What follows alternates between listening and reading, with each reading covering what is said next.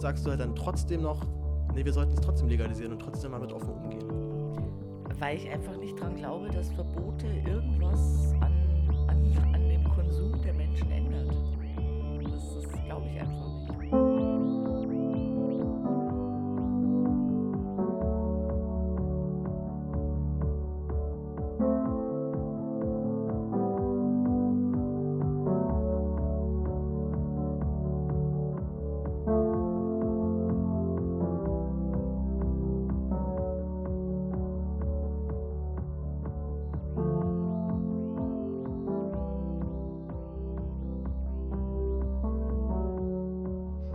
Herzlich willkommen, liebe Hörerinnen und Hörer. Herzlich willkommen zu einer weiteren Episode des Res Publica Podcast. Mein Name ist Paul Gäbler, ich bin der Host dieses Podcasts und in dieser Folge werden wir uns mit der akzeptierenden Drogenarbeit des Vereins Eclipse e.V. beschäftigen. Sind wir imstande, etwas zu begreifen, wenn wir es verdammen? Das hat der indische Philosoph Jiddu Krishnamurti gesagt. Ich hoffe, ich spreche den Namen einigermaßen richtig aus. Und das ist auch ungefähr das Leitmotiv dieses Vereins. Ich bin über den Verein gestoßen, als ich auf einem größeren Techno-Festival diesen Sommer war. Äh, ich darf den Namen des Festivals leider nicht verraten. Das wurde mir extra von meiner Gesprächspartnerin nochmal mitgeteilt, denn die Festivals befürchten, dass wenn sie mit diesem Thema dann doch zu offen umgehen und das ähm, bewerben, auch dass sie dort akzeptierende Drogenarbeit betreiben, dass ihnen dort auch strafrechtliche Konsequenzen drohen. Dass auf Techno-Festivals Drogen konsumiert werden oder generell in der Szene der Drogenkonsum relativ locker gehandhabt wird, wird keinen von meinen Hörern überraschen dennoch ein extrem interessanter Verein, auf den ich, wo ich bereits schon mal vor ein paar Monaten versucht habe, sie für ein Gespräch zu gewinnen. Da war allerdings noch keine Zeit. Äh, ich habe es dann einfach nochmal versucht, nochmal angeschrieben und dann hat alles direkt so wunderbar funktioniert. Mit meiner Gesprächspartnerin Annette Hoffmann ist auch die äh, Pressesprecherin des Vereins, habe ich ein Interview geführt. Das hören wir direkt hier im Anschluss. Und wir befassen uns erstmal natürlich mit der Arbeit des Vereins und dann natürlich halt auch, was genau denn akzeptierende Drogenarbeit ist und was sie von der, ich sage mal, herkömmlichen Drogenarbeit denn unterscheidet. Bevor wir zu dem Interview kommen, aber natürlich erstmal ein kleiner Werbeblock und vor allem auch erstmal ein großer Danksagungsblock. Die letzte Folge, die ich veröffentlicht habe, ist bis jetzt sehr, sehr gut angekommen, hat bis jetzt auch mit Abstand die meisten Aufrufezahlen. Ich glaube, ich habe äh, vorher äh, gestern erst nachgeschaut. Da waren es schon so über 300 insgesamt, die sich diese Folge angehört haben. Also einen herzlichen Dank. Natürlich vor allem an meine Gesprächspartnerin Jenny vom Einmischen Podcast, die ich interviewt habe zu ihrem Werdegang als Podcasterin, natürlich auch zu ihrem beruflichen Werdegang und halt auch zu ihrer Mitarbeit in der AfD, wo sie ein Jahr lang Mitglied war und dann ausgetreten ist, weil sie auch gesagt hat, das kann sie nicht mehr mit sich und ihrem politischen Gewissen verantworten. Wie gesagt, die Folge ist äh, bis jetzt die erfolgreichste mit Abstand. Ein großer Dank also auch an die Hörerschaft des Einmischen Podcasts, an die Einmischen Ultras sozusagen. Ähm, ja, es gibt noch sehr viele weitere schöne Folgen, die ihr euch anhören könnt. Guckt doch einfach mal in einen Podcatcher bis jetzt bin ich mit jeder Folge doch, äh, hat auf, jeder, auf jeden Fall jede Folge irgendwie ihren Reiz. Natürlich sind die ersten noch nicht ganz so technisch ausgereift und vermutlich werde ich in einem Jahr hier sitzen und auch denken, ach Gott, diese Folgen, die ich damals aufgenommen habe, wie lappig war das denn? Inzwischen geht es alles auch deutlich leichter von der Hand. Aber nun zu meiner Gesprächspartnerin. Annette Hoffmann ist eigentlich eine gelernte Krankenschwester, hat 17 Jahre als Krankenschwester gearbeitet, kommt gebürtig aus Freilassing, das ist bei München, beziehungsweise genauso zwischen München und Salzburg. Sie hat dann später noch eine, ein Studium der Sozialpädagogik abgeschlossen. Sie hat eine Verhaltens- und, Verhaltens und Traumatherapeutin eine Ausbildung gemacht. Und sie hat ein Buch geschrieben. Das Buch heißt Schrei, wenn du verstehst. Ist im September 2018, also jetzt erst vor ein paar Monaten erschienen, im Varei Verlag Stuttgart. Sie behandelt dort sowohl ihre eigenen Erfahrungen mit Drogen und wie sie auch später im Gespräch unter euch noch mitteilen wird, hat sie, ich glaube, so ziemlich alles ausprobiert, was man an Drogen so ausprobieren kann.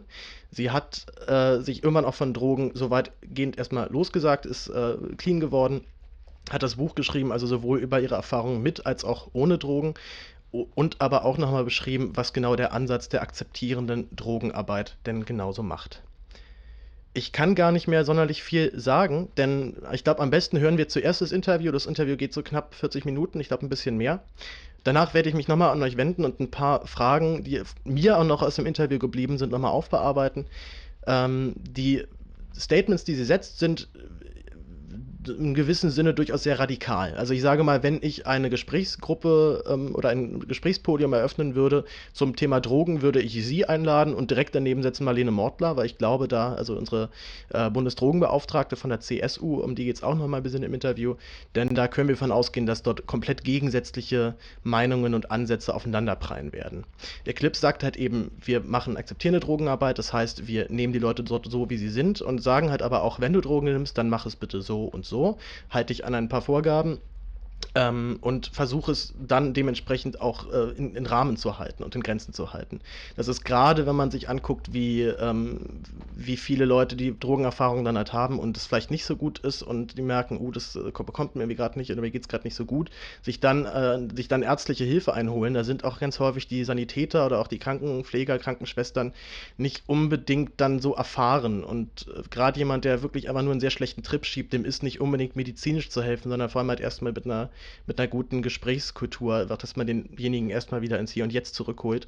Und gerade, das äh, kenne ich auch von, äh, von Freunden von mir, die im Krankenhaus arbeiten, dass dann teilweise auch irgendwelche sehr rabiaten Pfleger dann sich um diese, diese Patienten kümmern und die erstmal anscheißen, wie dumm sie denn sind, dass sie diese Substanzen nehmen. Und das ist nämlich das Letzte, was du dir, was du dir anhören möchtest, wenn es dir gerade in deinem Drogentrip nicht gut geht. Wie gesagt, ich will gar nicht wieder viele Worte verlieren. Wir hören uns gleich im Anschluss an das Interview nochmal. Aber jetzt erstmal viel Spaß mit Annette Hoffmann vom Verein Eclipse und der akzeptierenden Drogenarbeit. Viel Spaß. Dann fangen wir mal an. Mit wem rede ich denn hier? Hi. Hi, du redest hier mit Annette von Eclipse. Annette Hofmann aus Bayern und seit 20 Jahren in Berlin. Ich bin äh, Sozialarbeiterin, war vorher Krankenschwester und Eclipse kenne ich eigentlich fast von Anfang an, also in den 90er Jahren so zu dem Verein gestoßen. Erzähl mal ein bisschen was über Eclipse und den Verein selber. Wie seid ihr entstanden? Wer hat euch, in, wer hat euch gegründet und was war der, der Anlass oder die Initiative der Gründung? Mhm. Also, das waren eigentlich zwei Studis damals, glaube ich, die auf einem großen Festival waren und gemerkt haben, dass es halt viele Leute gibt, die auf irgendwelche Substanzen nicht mehr so gut klarkommen und die haben dann ein ganz kleines Zelt auf diesem Festival aufgestellt und haben versucht, die Leute zu sitten, sage ich jetzt einmal einfach mal. Also wenn es irgendjemandem schlecht ging, dass sie den zu sich geholt haben und mit dem ein bisschen beruhigendes Gespräch geführt haben. Der hat wahrscheinlich auch einen Tee gekriegt. Also so ganz am Anfang war ich noch nicht dabei. Und dann ist der Verein gegründet worden, das war in den 90er Jahren. Und der ist halt praktisch wirklich aus der Szene entstanden, kann man sagen. Also es gibt ja keinen Förderer von Eclipse, also Eclipse erhält sich ja nur über Spenden. Und es ist halt ein EV, also ein eingetragener Verein, wo du ganz normal Vorstand hast, jetzt Kassenwart und was jetzt so zum Verein dazugehört und viele, viele, viele ehrenamtliche Mitglieder jetzt. Und ja, Aufgabe von Eclipse war eigentlich, also wir haben immer gesagt, wir machen keine Therapie, sondern wir wollen die Leute wieder partyfit machen. Also wenn die auf einem Festival sind und irgendwie einen schlechten Trip erwischt haben, dass die dann einfach ein paar Stunden in dem Eclipse-Zelt bleiben können, dass die da versorgt werden, also eben mit Tee, Magnesium, Vitamin C, die berühmte Eclipse-Banane, weil man immer sagt, ein bisschen was essen ist auch nicht schlecht und Banane geht eigentlich fast immer. Und ja, dann bleiben die halt ein paar Stunden bei uns und sobald es denen wieder besser geht, äh, stehen die wieder auf und gehen halt wieder weiter feiern. Manche kommen mal zwei, dreimal, aber äh, es ist eigentlich wirklich so das Grundding, dass man sagt, man will die nicht alleine auf ihrem schlechten Film lassen, aber man will die einfach nur wieder fit machen, dass die wieder allein weiterlaufen können, auf gut Deutsch gesagt. Willst du sagen, auf welchem Festival das war? Das ist ungut, das sagt man nicht. okay, weil ich, also ich habe euch. Es gibt ja mehrere Festivals, wo man so äh, Eclipse-Arbeit macht. Aber die Veranstalter sind eigentlich immer, sage ich mal, mehr so der Auffassung, dass es nicht so gut ist, wenn man sagt, dass es eine psychedelische Ambulanz auf dem und dem Festival gab, weil ja dann sofort äh, Schluss, die, na, die Schlussfolgerung gezogen wird, da werden ja dann Drogen genommen. Das würde jetzt, glaube ich, bei einem Techno-Festival auch keinen sonderlich überraschen, oder? Eigentlich nicht, aber welcher Veranstalter will es gerne zugeben, ja. Also darum ist es immer so ein bisschen ja, man erwähnt es einfach nicht. War ein Festival, fertig. Ihr sagt ja auf eurer Internetseite, ihr macht akzeptierende Drogenarbeit. Mhm. Was genau ist denn akzeptierende Drogenarbeit, beziehungsweise wie, was unterscheidet äh, mal, Drogenarbeit von der akzeptierenden Drogenarbeit, wie ihr sie betreibt? Also es gibt ja die abstinenzorientierte Drogenarbeit, sage ich mal so, wo man hingehen kann, sich beraten lassen kann und dann kriegt man einen Entgiftungsplatz oder es wird nach einem Therapieplatz gesucht und eben wie gesagt, Eclipse macht halt keine Therapie. Wie gesagt, wir versuchen alle Menschen mit dem Konsum zu akzeptieren, so wie sie sind. Also das was das Ganze ist ohne erhobenen Zeigefinger. Das Ganze ist wertschätzend. Es gibt keinen Unterschied, welche Substanzen genommen worden sind. Also das macht eigentlich so die akzeptierende Arbeit aus. Oder auch so diese Niederschwelligkeit, ja, dass man einfach sagt, äh, der Zugang ist ganz einfach bei uns. Also man braucht kein Formular ausfüllen, man muss kein Vornamen, Nachnamen, wo wohnt man, Telefonnummer und solche Geschichten angeben. Krank Krankenkassenkarte. Krankenkassenkarte, genau. Also der Zugang wird so einfach wie möglich gestaltet. Und akzeptierend, weil ja, wir halt einfach akzeptierend arbeiten und nicht abstinenzorientiert. Das ist eigentlich der Unterschied. Wenn man jetzt böse wäre und sagen wir jetzt eine sehr konservative Sicht auf die Dinge hat, könnte man euch ja damit vorwerfen, ihr würdet Drogen nehmen ja damit gutheißen oder vielleicht sogar verherrlichen oder unterstützen. Was sagst du dazu? Also ich denke mal, den Vorwurf kann man natürlich machen. Äh, ich sehe es halt so, dass es Fakt ist, wenn jemand feiern geht oder auf einer Party ist, dass immer irgendwas konsumiert wird, ja, und wenn es nur Alkohol ist. Und meistens Polytox, also sage ich mal, dann sind es Alkohol, dann sind es Zigaretten, dann äh, kommt nur Cannabis dazu, dann kommt vielleicht noch ein bisschen Speed dazu, dann sind wir schon bei vier Substanzen, ja. Und äh, ich glaube nicht, dass es Partys gibt, wo überhaupt nichts konsumiert wird. Also ich habe das eine Weile mal bei einem anderen Verein versucht, dass wir äh, alkoholfreie Dro äh, Drogenpartys, wollte ich das sagen, alkoholfreie äh, Techno- und Goa-Partys organisiert haben und aber danach leider zu dem Entschluss gekommen sind, dass es eben nicht funktioniert, weil die Leute natürlich dann heimlich ihre Getränke mit reingenommen haben. Am nächsten Tag hatten wir die Jägermeisterflaschen unterm Tisch gefunden. Die Substanzen sind reingeschmuggelt worden, wurden heimlich konsumiert. Also ich finde, zu einer Party gehört ein gewisser Konsum. Wenn man will ja lockerer werden, man will ja Spaß haben, man will ja ein bisschen die Realität auch vergessen in dem Moment, wenn man feiern geht, ja. Zumal ja auch, es gibt, es gibt ja, glaube ich, keine Kultur in keiner Zeit der Menschheit, wo es nicht Nachweise gibt, dass dort Drogen oder bewusstseinserweiternde Substanzen konsumiert worden sind. Also kann man nicht sogar sagen, dass es ein gewisses Grundbedürfnis dafür gibt, ja. Drogen zu nehmen? Also ich würde sagen, so ein, so ein gewisser Rauschzustand ist auf jeden Fall ein Grundbedürfnis des Menschen gibt ja den äh, schönen Satz davon, von, auch von, von Nico Semsrott, den ich nochmal hier zitieren werde, weil er auch genau zu diesem, äh, zu diesem Punkt Drogen nehmen oder Drogenpolitik mhm. einen sehr guten Beitrag gemacht hat. Äh, sehr toller Kabarettist. Der hat auch einmal meinte, dass es vielleicht einfach ein Grundbedürfnis des Menschen zu sein scheint, sich regelmäßig die Birne ein bisschen, ein bisschen wegzuknallen. Mhm. Würdest, würdest, du das unterschreiben? Kann ich unterschreiben, würde ich unterschreiben. Äh, erlebe ich sehr oft. findest oder würdet, würdet ihr dann da oder würdest du dann abstufen? Also, dass es, dass es Drogen gibt, wo du sagst, okay, die kann man schon mal konsumieren und Drogen, wo du sagst, nee, da gibt es schon guten Grund, dass die sagen gesellschaftlich verteufelt sind und nicht akzeptiert sind. Also ich kann da einfach nur so meine eigene Meinung als Suchttherapeutin sagen, ja, und ich finde, dass man, dass man da eigentlich keine äh, Unterschiede machen soll, ja. Ich habe meinen guten Satz gehört, äh, bei einer Selbsthilfegruppe war das, glaube ich, die gefährlichste Droge ist immer die, die man selber nimmt. Und ich finde, an dem Satz ist einfach was dran, ja. Also jeder kann mit jeder Substanz vernünftig umgehen oder eigenverantwortlich umgehen. Ob das der Heroin-Junkie ist, ob das der Kiffer ist, ob das jemand ist, der ab und an mal Ecstasy am Wochenende nimmt, ob das jemand ist, der meine Line Speed nimmt, weil er wach bleiben will. Also es ist mit jeder Substanz machbar. Das Schlimme ist, ist, dass die Substanzen eben mit irgendwelchen Streckmitteln gestreckt sind und irgendwann gesundheitsschädigend sind, wenn man es übertreibt, ja. Oder dass halt einfach so keine Kontrolle da ist, ja. Das ist so das Problem. Aber im Grunde, ich kenne Junkies, die seit, weiß ich nicht, 25 Jahre Heroin konsumieren und denen geht super. Das ist immer dann schwierig, ne? weil gerade ein Heroin, glaube ich, dann wirklich mit die geächteste Droge ist. Ja, Hat ja auch ein, ein Suchtpotenzial, so was. Ja, es ist so unfair, finde ich. Weil wenn man Heroin mit Alkohol zum Beispiel auf eine Stufe stellt, ja, man es dockt an den gleichen Rezeptoren an. Also müsste man eigentlich den Alkohol auch verbieten, wenn man Heroin verbietet. Zumal Alkohol ja auch noch ein, auch noch ein nicht zu beachtendes, nicht, nicht zu beachtendes Suchtpotenzial auch noch bietet. Suchtpotenzial, die ganzen Nebenwirkungen, die man hat, wenn man massiv Alkohol konsumiert. Also ich kann nicht sagen, dass es gute und schlechte Drogen gibt. Also ich finde, das ist immer gleich. Würdest du denn sagen, dass wir Drogen generell allgemein legalisieren sollten? Also wenn es nach mir gehen würde, würde ich alle Drogen legalisieren. Und was heißt dann für dich legalisieren? Also sie, sie, sind, äh, sie sind straffrei oder sie, sie werden unter staatlicher Kontrolle verkauft? Wäre beides toll, sage ich mal so, weil man würde die Dealer irgendwie mit den Dealern das Geschäft wegnehmen, ja.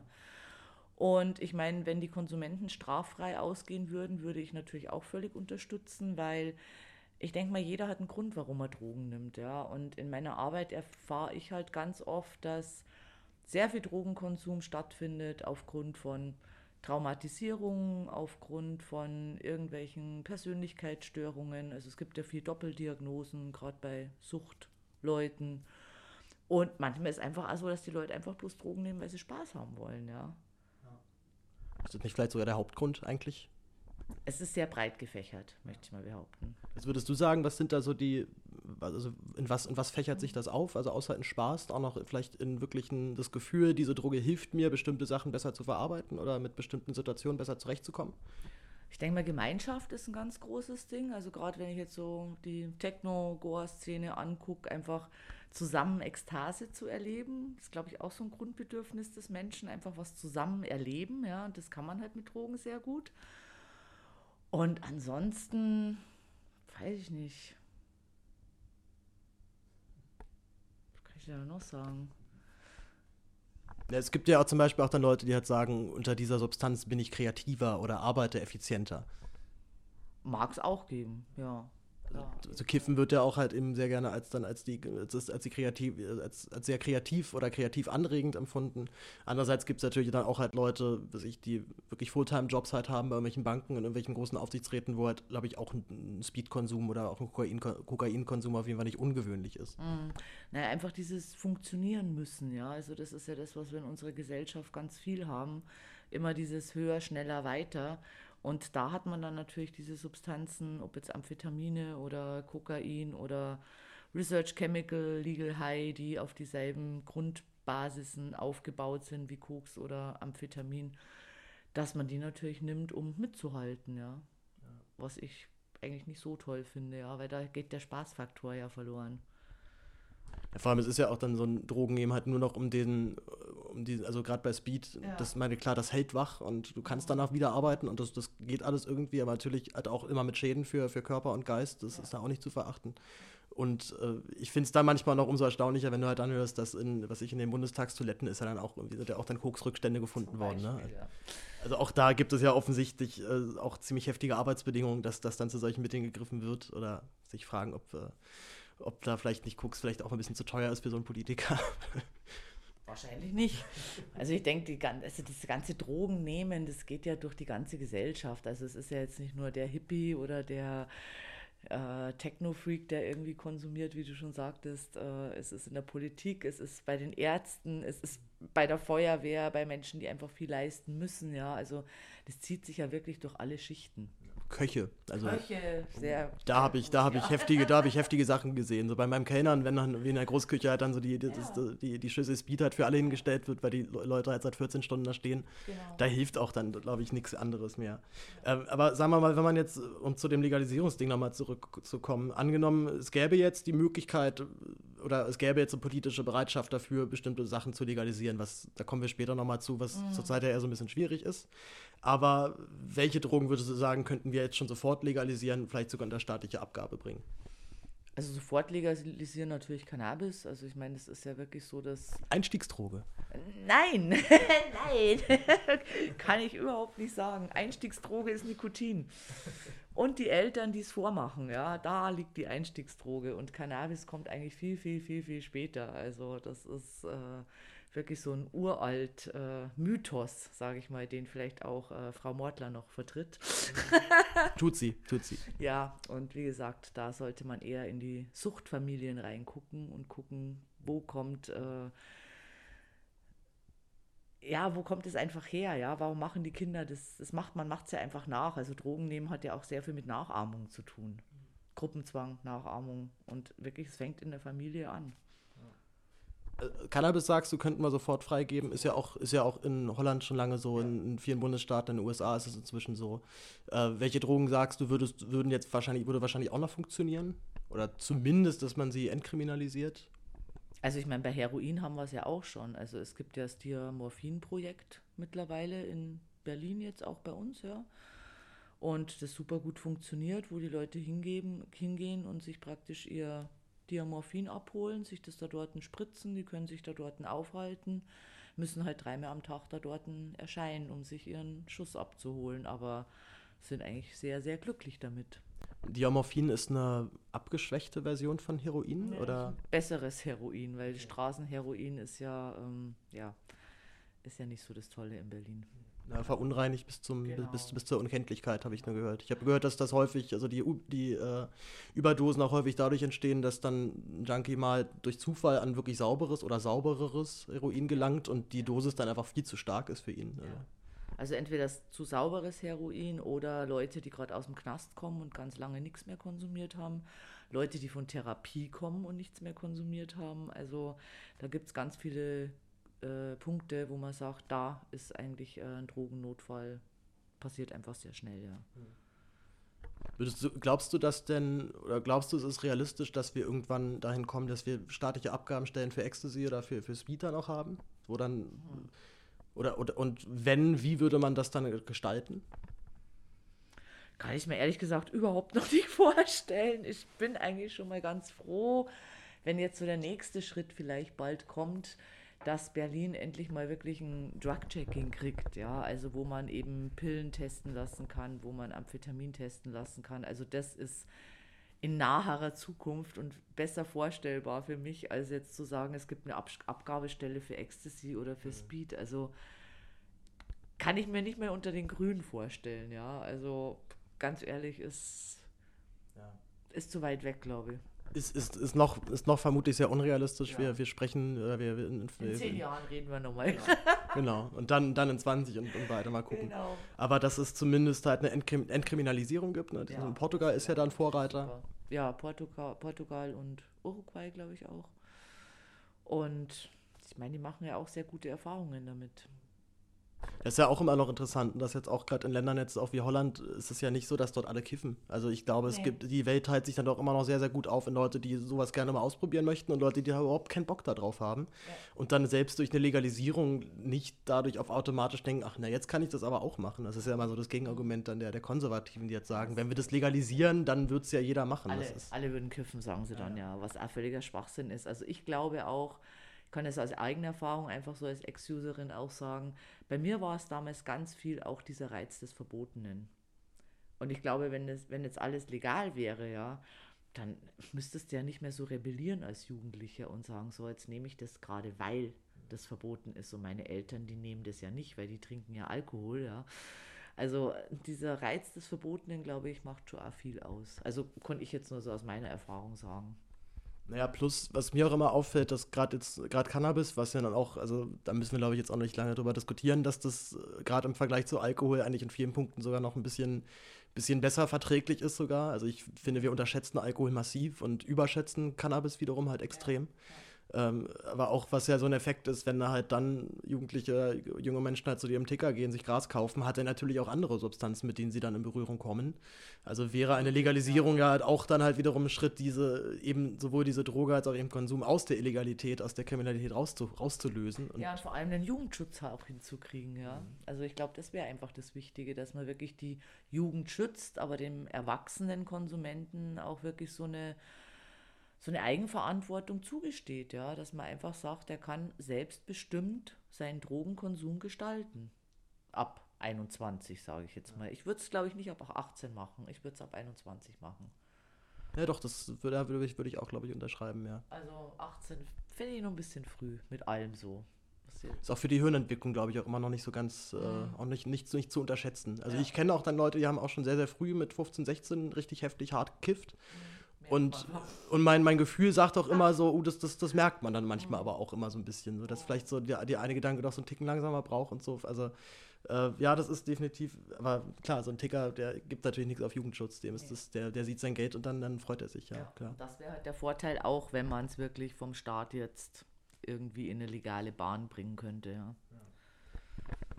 nochmal zu dem Verein zurückzukommen. Als Clip machst du ja sowohl diese, diese, ich sag mal, macht die Leute wieder fit fürs Feiern oder betreut sie, wenn äh, es ihnen mal in ihrem Drogenkonsum nicht so gut geht oder wenn sie auch in eine verunreinigte Substanz vielleicht geraten sind und dann halt wirklich äh, auch wahrscheinlich ärztliche Hilfe ja auch dann auch brauchen, aber halt eben auch die, die psychologische Betreuung. Was macht ihr denn noch so? Du hast vorhin erzählt, dass ihr, auf, dass ihr heute auch auf der Straße unterwegs wart.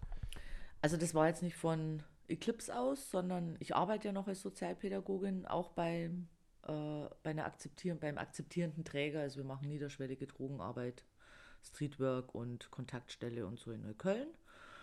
Und äh, bei Eclipse machen wir unter anderem also nicht nur diese Arbeit auf Festivals, sondern wir sind auch mit Infoständen auf Partys vor Ort.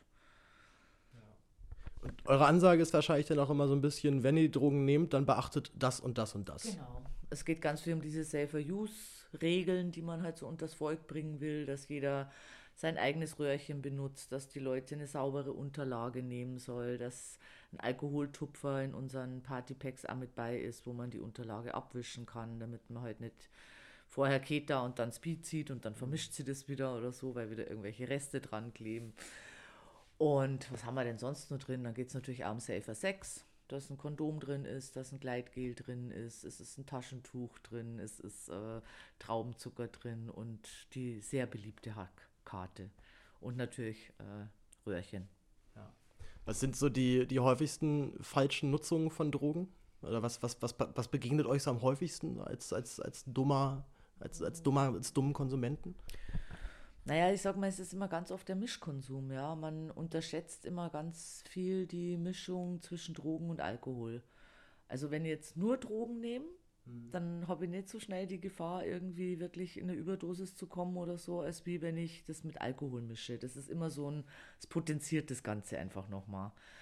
Und ansonsten, weil da gibt es so eine riesige Tabelle, was man als Mischkonsum überhaupt nicht machen soll. Also am schlimmsten ist, finde ich persönlich immer GHB oder GBL, wenn das eben mit Keta, mit Alkohol, mit anderen Sachen konsumiert wird, dass dann halt ganz schnell eine Atemdepression passieren kann. das, was ist GBL? Das muss ich sowohl für mich als, glaube ich, auch die Hörer nochmal nachfragen. also früher gab es GHB, das ist aber dann unter das Betäubungsmittelgesetz äh, gestellt worden und jetzt gibt es eben dieses GBL. Das ist ein äh, Stoff, also GHB gibt es auch im Körper und ist auch nur ganz kurz nachweisbar. Also man kann innerhalb von nicht, zwei oder drei Stunden, glaube ich, ist das schon nicht mehr nachweisbar im, im Körper. Und man hat halt wirklich auch so eine retrograde Amnesie drauf. Also eigentlich ist es ein Lösungsmittel, ein Graffiti-Entferner, es ist im Nagellack drin. Also es ist eine ganz ätzende Substanz, kann man so sagen, ja. Und kann man eigentlich auch nur so illegal übers Internet bestellen ist spottbillig, also derjenige, der es verkauft, macht ein Riesengeschäft damit. Und die Leute, die es konsumieren, äh, müssen sich sehr, sehr bewusst sein, wie sie es dosieren. Also wir verteilen dann auch Spritzen, mhm. dass wirklich so Milliliter, halb Milliliter mäßig aufgezogen werden kann. Weil in dem Moment, wo man es aus einem Schnapsglas oder aus so einem, ja, irgendein Glas halt trinkt, kann halt ganz, ganz schnell eine Überdosierung da sein. Also diese Grenze von äh, ich bin gut drauf bis ich liege im Eck und zuck nur noch und sapper und habe Krämpfe, das ist ein ganz schmaler Grad. Und das ist so das Gefährliche beim GHB, beim GBL. Das klingt für mich so nach so einer Liquid Ecstasy. Das hat ja auch so ein. Äh, das ist eigentlich Liquid Ecstasy. Ah, ach, perfekt. Na dann. Name dazu. Ah, ja. Jetzt, jetzt weiß ich, jetzt weiß ich, worum es. Genau. Als, als Roofies auch bekannt. Ja, äh, ja. Genau. So eine Substanz, die halt in hoher Dosierung halt dich wirklich völlig weghaut und genau. also komplett auch mit Erinnerungslücken. Die Gratwanderung halt so ja. extrem ist. Also, dass man ganz schnell überdosieren kann. In der, in der schwulen Feierszene ist ja auch eine, eine sehr beliebte Substanz, weil es ja auch genau. sehr, sehr erregt und äh, aphrodisierend wirkt, wie man ja so schön sagt. Man soll den besten Sex drauf haben. Ich weiß es leider nicht. Ich habe es noch nicht ausprobiert. Liebe Leser, liebe Hörer, ihr könnt uns gerne Erfahrungsberichte dazu schicken. Dann weiß ich, dann bin ich wieder ein bisschen schlauer. Ich auch. ähm, nun haben wir ja schon ein bisschen politisch angerissen, wie es da zurzeit aussieht. Wir haben äh, gerade noch, muss man ja sagen, noch eine GroKo. Wir zeichnen das Gespräch am 1. November auf. Wir wollen ja, wir wissen ja noch nicht genau, was jetzt so passiert die nächsten Wochen. Kann ja alles sein. Ähm, aber ich glaube auch nicht, dass jetzt zurzeit Mehrheiten da sind, die sich, sagen wir, progressiv Drogen gegenüber äußern. Also meintest du ja auch schon als ehesten vielleicht dann noch so die Grünen, so, die da mhm. zumindest bei Cannabis ja da ziemlich, ziemlich straight sind. Bei Linken und SPD ist ja auch Cannabisfreigabe auch schon durchaus ein Thema. Äh, ich glaube auch, wie Umfragen auch sagen, auch dass 80 Prozent aller jungen Menschen auch endlich wollen, dass Cannabis legalisiert wird, aber wir sind nun mal leider so ein Ticken weniger als jetzt, als jetzt Babyboomer-Generation, deswegen kommt es immer so ein bisschen, fällt es immer so ein bisschen runter. Äh, siehst du denn, wo siehst du denn noch Möglichkeiten, ich sag mal, auch einen konservativen Politiker davon zu überzeugen, dass wir zumindest, dass wir uns zumindest einen Ticken öffnen müssen in der Drogenpolitik? Einen konservativen Politiker überzeugen, oh, ich wüsste nicht, wie das geht, ehrlich gesagt. Also meine Hoffnung liegt da wirklich im Moment sehr bei den Grünen, muss ich ganz ehrlich sagen, weil ich so das Gefühl habe, die machen gerade auch viel, da passiert irgendwas, da ist früh Energie da mhm. und die wird halt auch in Richtung Legalisierung eingesetzt. Was ich halt auch nochmal ganz wichtig finde, ist wirklich dieses medizinische Cannabis halt wenigstens jetzt mal so auf den Markt zu kriegen, dass jemand, der's, der krank ist, der es braucht, zu einem Arzt gehen kann, das verschrieben kriegt und dann nicht so ein Hubabu draus gemacht wird, ja, und die Leute halt am Verzweifeln sind, weil sie es mal kriegen, weil sie es mal nicht kriegen, dann wieder illegal kaufen müssen. Also das finde ich halt irgendwie total krass. Aber jetzt dann Politiker zu überzeugen, ich habe so das Gefühl, das interessiert die überhaupt nicht. Also wenn ich mir jetzt so die CDU angucke oder ja, die SPD, ich habe nicht so das Gefühl, als ob da, als ob sich die Drogenpolitik auf die Fahne schreiben und damit irgendwas Tolles machen wollen können. Ja, ich glaube, es ist einfach da kein Interesse da. Das ist wahrscheinlich auch schwierig, sowas als Wahlkampfthema dann zu verkaufen. Ja, ja, ja, denke ich auch. Vielleicht sind wir wirklich nur eine Minderheit, keine Ahnung. Vielleicht, ja. Vielleicht ändert der Podcast ja ein bisschen was daran. Ja. Wir hatten äh, den Namen von, von, Marlene Mortler ja schon mal erwähnt. Äh, sie ist, nochmal für die es nicht wissen, sie ist die Drogenbeauftragte der Bundesregierung und von der CSU. Ähm, hat sich bis jetzt immer da sehr, sehr gewohnt konservativ gezeigt und auch Cannabis hält sie für eine, äh, hält sie auch für definitiv nicht legalisierbar. Wie ist so dein Verhältnis und deine, dein, dein Stand zu Frau Mortler? Hältst du sie für eine gute Drogenbeauftragte? Also ich frage mich immer, wie die Leute an diese Stelle hinkommen, ja. Also wie, wie kriegt man denn so einen Job, wenn man davon keine Ahnung hat, ja? Also ich würde Frau Mortler total gut finden, wenn es um äh, die Reinheit vom Bier geht, wenn es um die Qualität von Rebstöcken geht, vom Wein, wie auch immer. Aber ich glaube, mit Drogen oder Drogenpolitik hat sich Frau Mortler noch nie auseinandergesetzt. Und es kommt halt nur Abwehr, es kommt nur, äh, nein, will sie nicht, äh, ist nicht okay, brauchen wir nicht. Aber das ist so typisch dieses CDU-Ding halt, ja. Dieses alteingesessene, konservative und sich überhaupt nicht für die Welt öffnen und überhaupt nicht mitzukommen, was eigentlich los ist im Moment. Also auch in dem ganzen Konsum, der ganz, in den ganzen Konsummustern bei den Jugendlichen, eben mit den ganzen Research Chemicals, Legal High, ich glaube, das hat Frau Mortler einfach noch nie gehört, gar. Und es gibt, es gibt dieses schöne Interview mit, das Thilo Jung auch mit ihr führt, wo er sie halt auch nochmal auf so ein paar spezielle Sachen, sag mal, was dann vielleicht Insider in der Drogenpolitik bestimmt dann auch wissen sollten, zumindest. Also zum Beispiel, dass halt Portugal ja gerade jetzt äh, mhm. den, den Legalisierungsweg, beziehungsweise den Entkriminalisierungsweg gegangen ist da hat sie dann erst gesagt, haha, äh, wegen jetzt wegen Europameisterschaft, haha. Also sie wusste einfach nicht Bescheid. Sie kannte nee, diese ganze. Ja. Die interessiert sie da überhaupt nicht für, glaube ich. Einfach nicht. Ich weiß nicht, was sie in ihrem Job so macht, keine Ahnung. Ich glaube, sie war genauso überrascht wie du, dass, dass die Drogenbeauftragte wird. Oder weiß wahrscheinlich genau auch genauso wenig wie, wie wir, wie, wie, sie das denn jetzt überhaupt werden konnte. Ja. ja vielleicht wird das mit Zetteln gezogen oder so. Ich habe ja keine Ahnung, ja. Oder sie stand, stand gerade ungünstig irgendwo rum ja, und dann. Dann wurde sie gefragt. und sie kann so schlecht Nein sagen. Ja, wahrscheinlich. Ja, ja. Ähm, nun ist es ja, ich hatte es vorhin ja so einmal kurz als Provokation einge, ein, eingestreut, die äh, Einstiegsdroge Cannabis. Mhm. Du hast ja schon gesagt, die Einstiegsdose, wenn halt dann Nikotin. Ich glaube, vor allem ist die Einstiegsdose meistens zwischen halt Alkohol. Das mhm. ist, ist tatsächlich auch schon mehrmals wissenschaftlich widerlegt worden, dass Cannabis die Einstiegsdroge ist. Und zwar unter anderem von, vom Gesundheitsministerium. Und jetzt, ja. musst, jetzt musst du mal raten, wer zu der Zeit Gesundheitsminister war, als diese Studie angefertigt wurde. Keine Ahnung. niemand Geringeres als Horst Seehofer war damals noch Nein. Gesundheits. Auf Weiher. Aus deiner bayerischen Heimat. Krass. Da hat sie echt mit Drogen auseinandergesetzt, kann ich mir gar nicht vorstellen. Ich weiß nicht, ob er sich direkt mit, damit auseinandergesetzt hat, aber zumindest ist die Studie halt unter seiner Schirmherrschaft, unter seiner Schirmherrschaft entstanden, als Gesundheitsminister. Und sie die haben ganz klar nachgewiesen, dass es halt eben nicht die Einstiegsdroge ist, weil äh, zwar diese Schlussfolgerung, oder man, man, kann natürlich halt sagen, ja, jemand, der irgendwann bei Heroin äh, gelandet ist, der hat bestimmt auch mal gekifft und das war dann bestimmt auch die erste, die erste, ich sag mal, kriminelle illegale oder Droge. genau die erste mhm. illegale Droge. Aber das, äh, das, die Schlussfolgerung wäre ungefähr so, wie wenn ich jetzt halt sage, jemand, der, äh, der an einer Lungenentzündung stirbt, der hat ja auch, der hat ja auch Anfang mal einen Husten gehabt. Das heißt also, jeder, der jetzt einen Husten hat, der wird zwangsläufig immer an einer Lungenentzündung sterben. Ist ja auch ein, ist ja auch ein bescheuerter Umkehrschluss. Ja. Ähm, was, aber was, einfach nur mal um die, ich, ich, also ich persönlich unterstütze das vollkommen und ich würde fast alles so unterschreiben, aber ich weiß halt, dass es natürlich dann auch immer wieder die Bedenken gibt, auch gerade der konservativen Politiker, die ich ja auch nicht komplett von der Hand weisen möchte.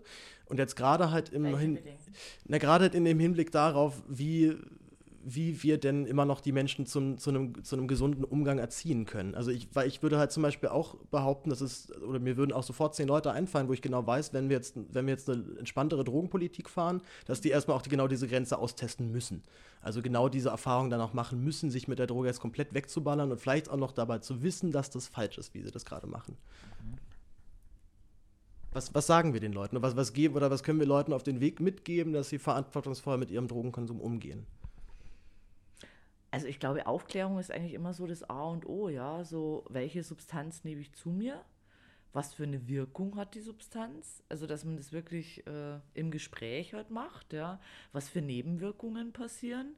Und was kann ich machen, um sie praktisch safe zu konsumieren? Also praktisch, dass ich sage, ich mische meine Substanzen nicht, ja, wie bei Pillen jetzt, die jetzt zu hoch dosiert sind dass man sagt, äh, man nimmt wirklich erstmal nur ein ganz kleines Stück und guckt erstmal, was passiert. Also, dass man dieses Abwarten den Leuten auch irgendwie beibringt.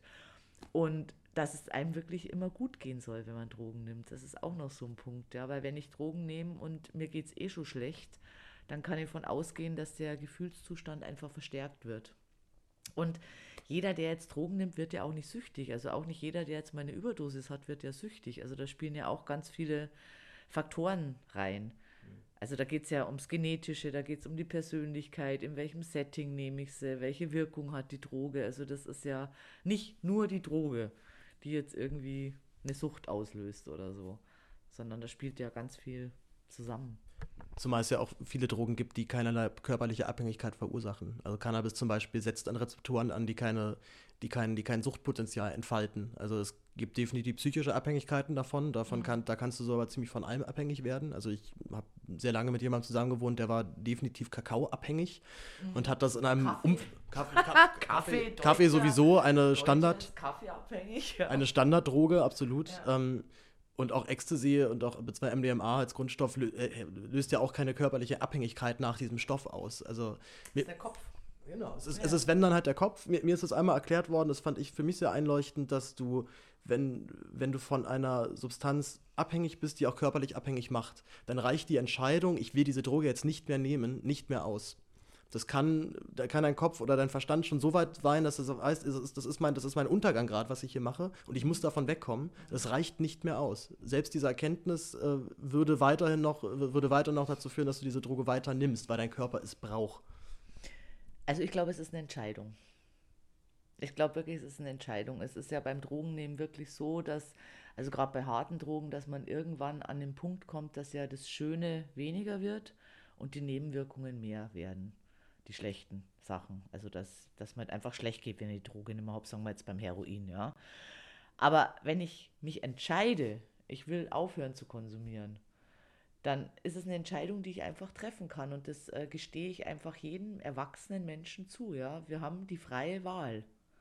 Also wir können uns entscheiden, nehme ich eine Substanz oder nehme ich sie nicht. Und auch wenn eine körperliche Abhängigkeit da ist, beim Heroin weiß ich, okay, wenn ich es jetzt nicht mehr nehme, dann habe ich drei Tage Grippe und danach ist aber wieder gut dann ist es auch nur noch der Kopf, ja. Also ich persönlich muss sagen, bei Cannabis hat bei mir der Entzug länger gedauert dauert als beim Heroin. Ich habe monatelang nicht schlafen können, weil ich meinen Einschlafjoint nicht hatte. Und beim Heroin wusste ich so, drei Tage körperlicher Entzug und dann geht schon irgendwie. Was die Psyche mit einem so alles machen ja, kann. Ne?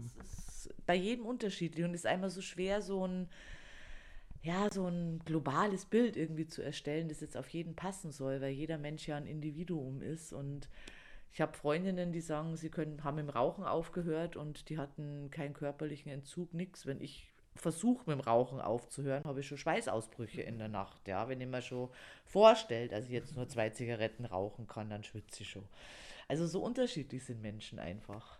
Ja, ich hatte auch ein, äh, ein, fast ein Jahr nicht geraucht und na, der Klassiker halt, ne? wie man halt mal raucht. Reduzieren. Ich drück dir die Daumen. Ich wollte abschließend nochmal fragen, du hast ja selber auch schon, ange, schon jetzt schon angedeutet, dass du auch selber deine Suchterfahrung hast. Äh, du hast ein Buch darüber geschrieben. Ja.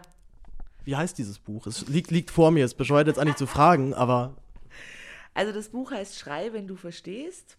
Und es soll ja praktisch, ist eine Autobiografie und es soll praktisch meinen Weg aufzeigen mit und ohne Drogen. Und es ist nicht nur meine Lebensgeschichte, die ich da ja sehr offen, sage ich mal, preisgebe, weil ich einfach auch authentisch sein will, also weil ich nicht jemand bin, der irgendwie da so eine Geschichte draus machen möchte. Und was halt in dem Buch nur dazu kommt, weil ich das sehr wichtig fand, äh, ist eben auch so ein akzeptierender Ansatz, dass Safer-Use-Regeln drin sind, dass drin steht, was tut man im Drogennotfall, dass Substanzen erklärt werden, Streckmittel und natürlich auch meine vielen, vielen Rückfälle ähm, aufgezeigt werden, die einfach Hoffnung geben sollen, dass es einfach nicht immer beim ersten Mal gleich klappt, ja, wenn man irgendwie aus einer Sucht wirklich aussteigen will, ja. Also, dass es wirklich ein langer Weg ist, aber es lohnt sich. Wunderbar. Ist, ich finde es auch deswegen halt so stark, gerade weil du jetzt auch dann so offen mit deinem eigenen Konsum halt umgehst.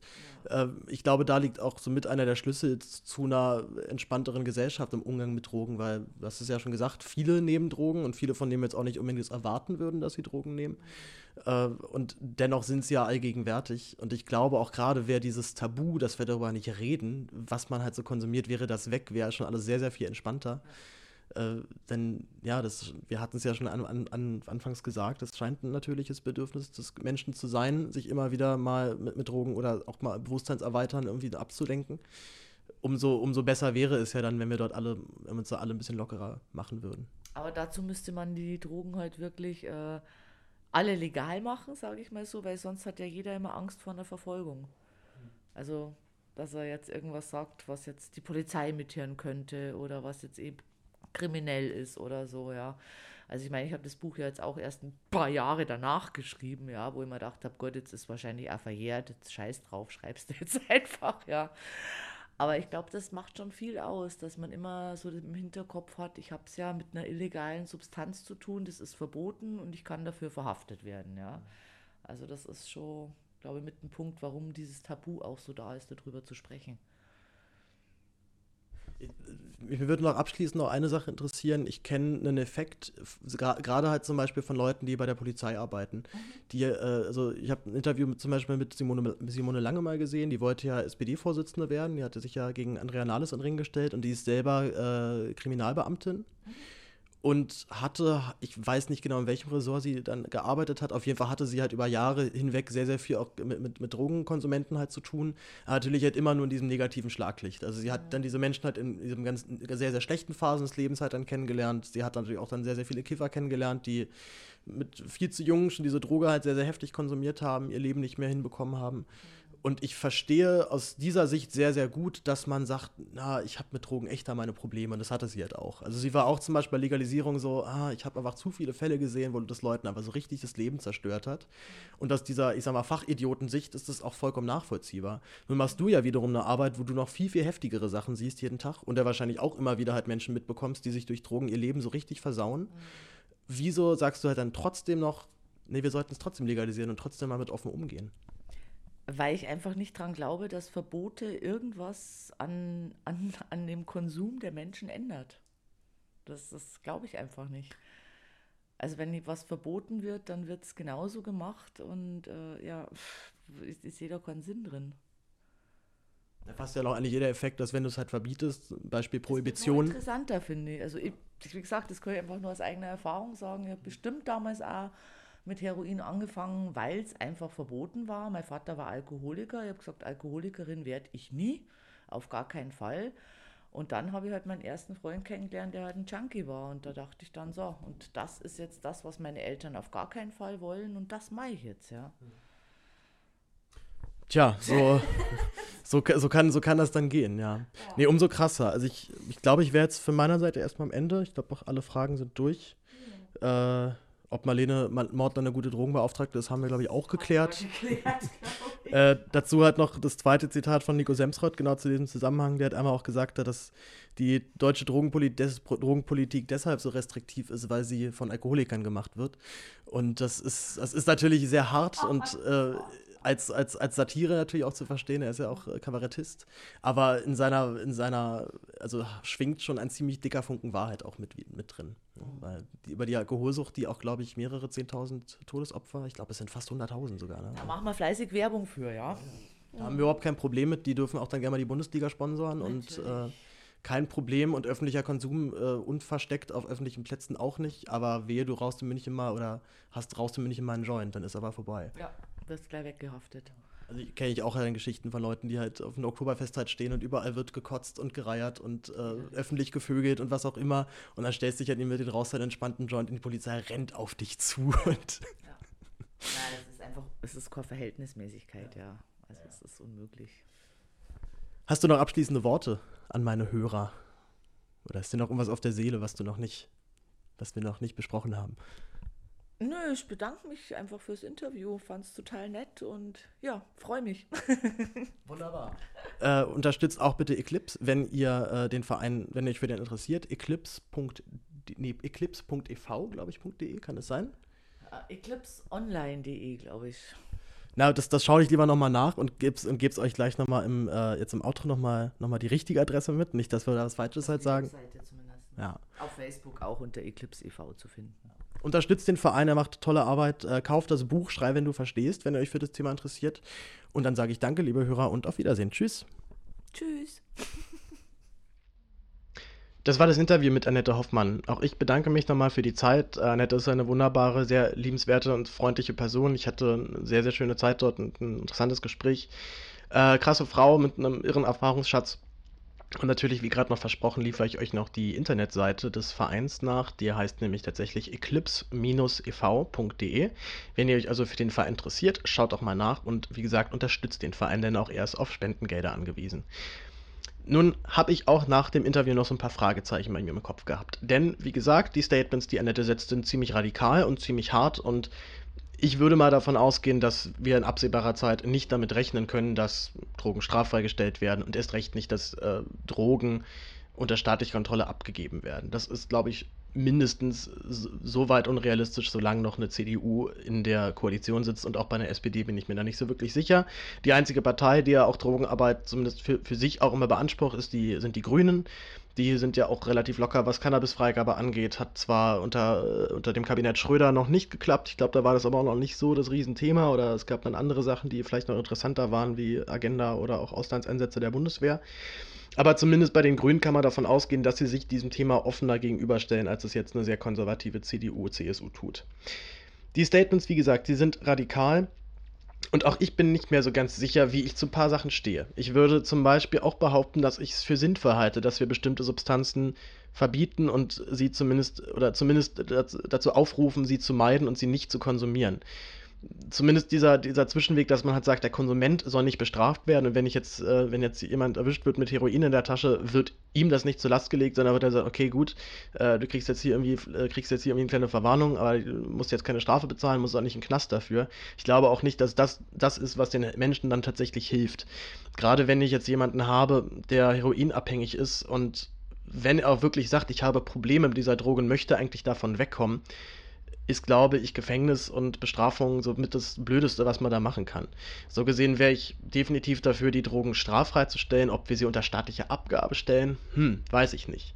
Also es ist vielleicht auch einfach eine, so eine Einstellungssache, wie weit man den Staat bevollmächtigt, Verantwortung für seine Bürger zu übernehmen. Und natürlich ist es jedem halt freigestellt, das zu tun, was er möchte. Aber ich meine, es gibt einen Grund, dass Heroin oder auch äh, Crystal Meth zum Beispiel halt einen sehr, sehr schlechten Ruf in der Gesellschaft hat, weil es halt eben ein extrem hartes Suchtpotenzial halt mit, mit sich trägt. Und ich glaube, die Leute auch mal nicht immer einschätzen können, was sie dann da letztendlich machen. Nun ist halt eben die Sache, wie Annette ja auch sagt, sie glaubt halt eben nicht daran, dass ein Verbot was daran ändern würde. Also so richtig ein abschließendes Urteil bilden kann man sich dazu irgendwie nicht. Aber ja, wie gesagt, ich glaube es auf jeden Fall, oder ich hoffe halt zumindest auch gerade für euch, liebe Hörer, dass das Interview euch bereichert, euch vielleicht dann noch einen Blick auf die Dinge gegeben hat, die es sonst so nicht gibt. Und auf jeden Fall ist dies eins der, sind, sind die Statements, die man sonst in der Presse medial, glaube ich, nicht mitbekommt. Von der Politik will ich gar nicht sprechen. Soweit von mir. Wir hören uns in zwei Wochen wieder, da mit einem brandneuen Thema. Ich weiß natürlich wie immer noch nicht, welches Thema ich da machen werde. Ich habe meine Liste und die arbeite ich so peu à peu ab. Mal schauen, was daraus wird und welches Thema wir uns dann das nächste Mal vornehmen. Ich danke mir auf jeden Fall erstmal schon mal ganz herzlich an euch alle, dass ihr brav zugehört habt. Ich hoffe, euch gefällt der Podcast. Ich habe inzwischen auch eine Internetseite respublicapodcast.de. Könnt ihr euch gerne mal anschauen. Es gibt dort jetzt auch, habe ich noch eingeführt, die Möglichkeit zu spenden. Das heißt, wenn ihr also meine Arbeit unterstützenswert findet und gut findet, freue ich mich natürlich sehr, wenn ihr mich dabei auch finanziell unterstützt, denn auch diese Podcast-Produktion kostet Geld. Geld für die Internetseite, Geld für den Podhoster, äh, Geld für die technische Anschaffung. Also da kommt schon mal ganz schön was zusammen. Äh, ich mache das natürlich auch sehr gerne und auch freiwillig, ist ja auch mein großes Hobby, aber ganz im Stil des Aufwachen-Podcasts, wenn ihr halt der Meinung seid, ey, diese Arbeit ist so cool und die bereichert mich um, in, in so vielen Lagen, unterstützt mich, wie gesagt, sehr, sehr gerne. Ich kann euch auch versichern, dass das Geld komplett natürlich nur für die Arbeit des Podcasts ausgegeben wird. Das schließt natürlich aber auch Kaffee und Mate ein, die zur Produktion dieses Podcasts obligatorisch ist. Also schaut gerne mal rein. respublicapodcast.de. Brandneu, äh, mit diesem GoDaddy-Tool gebastelt. Ist auf jeden Fall ziemlich einfach äh, und sieht auch einigermaßen schick aus. So viel von mir. Ich wünsche euch noch einen wunderschönen Tag, morgen, Nacht, wo auch, was auch immer, was für eine Uhrzeit ihr auch immer gerade diesen Podcast hört. Danke mich nochmal, teilt den Podcast unter euren Freunden, Bekannten und ansonsten habt noch eine schöne Woche. Bis dann, ciao.